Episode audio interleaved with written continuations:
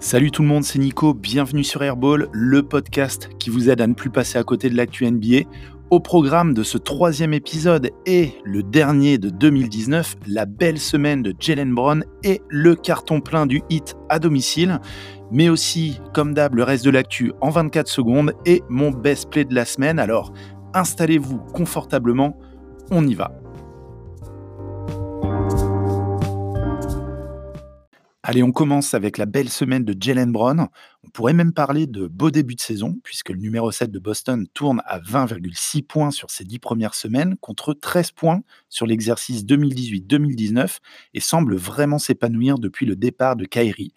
Cette semaine est probablement la plus aboutie pour l'arrière des Celtics depuis le début de la saison. Il a été incroyable de maîtrise contre les Raptors lors du NBA Christmas Day avec 30 points à 10 sur 13 au shoot et 5 sur 7 à 3 points combiné à 6 rebonds et 4 passes décisives et un cross magnifique sur Hollis Jefferson pour une victoire 118-102 sur les terres des champions en titre. Deux jours plus tard, au TD Garden, cette fois-ci, Brown sort à nouveau le grand jeu contre les Cleveland Cavaliers en frôlant le double-double avec 34 pions à 65% au shoot, 50% à 3 points et 9 rebonds. Il égalise ainsi son record en carrière qui tient depuis le premier tour des playoffs 2018 contre les Bucks. Associés aux 30 points de Tatum, les Celtics s'imposent 129 à 117. Seul ombre au tableau cette semaine, après ces deux énormes matchs, la petite baisse de régime à Boston contre les Raptors encore, qui ont obtenu leur revanche du Christmas Day.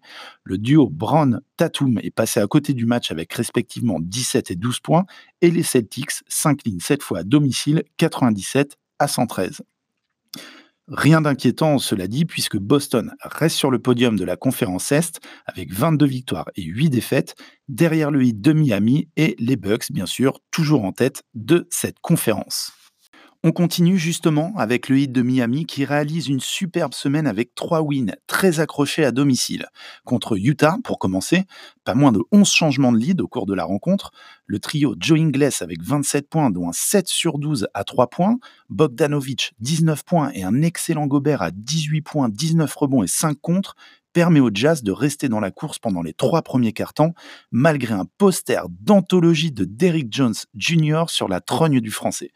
Mais c'est bien le trio Butler, Adebayo, Hero, avec respectivement 20, 18 et 17 points, dont 60% à 3 points pour le rookie, qui fera la différence et mènera l'équipe d'Eric Spolstra à la victoire 107-104. Quelques jours plus tard, le Heat recevait les Pacers. Je parlais un peu plus tôt d'Eric Jones Jr. et son poster sur Gobert, et il s'est à nouveau fait remarquer en deuxième quart-temps, tout d'abord sur un alley-oop stratosphérique initié par Tyler Hero, suivi d'un contre sur Sabonis et d'un autre alley-oop sur une passe de Noon cette fois. Mais globalement, le match a été serré de bout en bout. Aucune des deux équipes n'aura euh, réellement pris le large au cours de la rencontre. Euh, l'écart le plus grand aura été 9 points d'un côté comme de l'autre.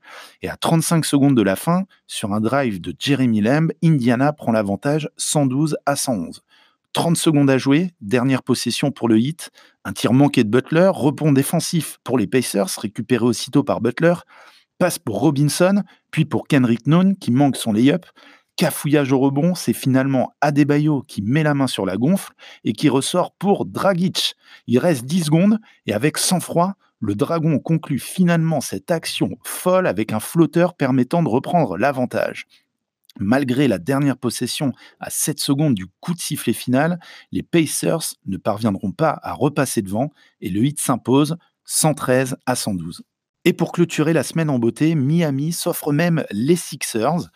Comme contre les Pacers la veille, le match est serré de bout en bout et les deux équipes se rendent coup pour coup notamment par l'intermédiaire des deux copains Embiid et Butler, qui terminent respectivement à 35 et 25 points.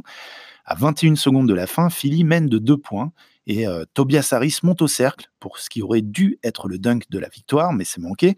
Euh, Embiid arrive malgré tout à récupérer la balle, il tente de temporiser, mais finit par perdre la gonfle sur une défense de fer de Hero, Jones Jr. et Butler.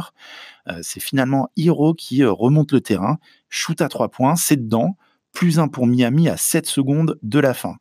Sur leur possession, les Sixers perdent à nouveau la balle et font faute sur Butler qui manque un de ses deux lancers. 108-106 pour le hit, 3 secondes à jouer.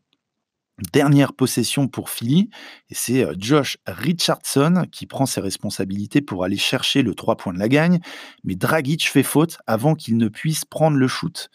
L'ancien de Miami se retrouve sur la ligne des lancers francs, il rate le premier, puis le second, intentionnellement cette fois.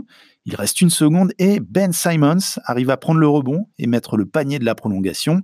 Miami conteste, mais le panier est bien validé, overtime.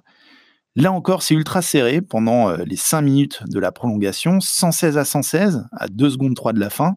Butler se retrouve à son tour sur la ligne des lancers francs et n'en met qu'un sur deux. 117, 116 pour Miami. Sur la dernière possession du match, c'est Tobias Harris qui hérite du ballon et qui a euh, à nouveau l'occasion de faire gagner son équipe.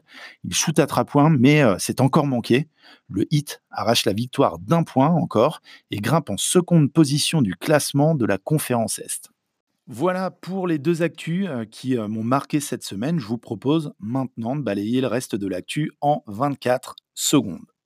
Doncic de retour avec un double-double contre les Spurs et un triple-double contre les Warriors avant de chuter face aux Lakers.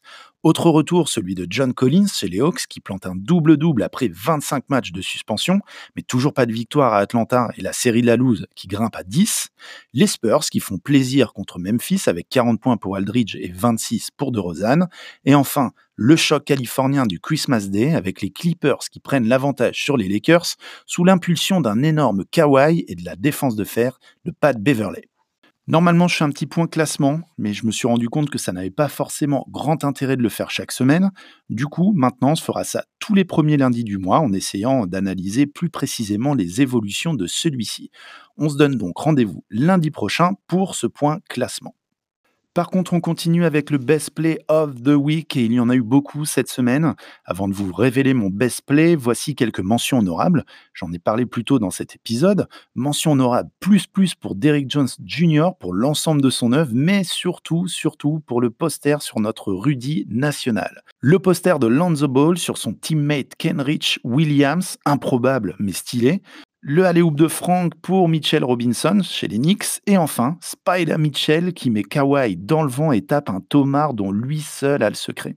Mais une fois n'est pas coutume, mon best play n'est ni un dunk ni un Uncle Breaker, puisque j'ai choisi la défense de haute volée de Pat Beverley qui stoppe le King pour éviter l'overtime lors du choc Clippers-Lakers, de la hargne, de l'efficacité et la victoire au bout. C'est beau.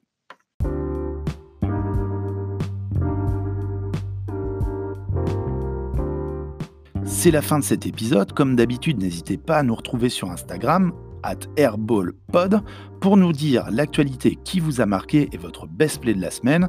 On se retrouve lundi prochain pour un nouvel épisode. Amusez-vous bien demain soir et portez-vous bien. Salut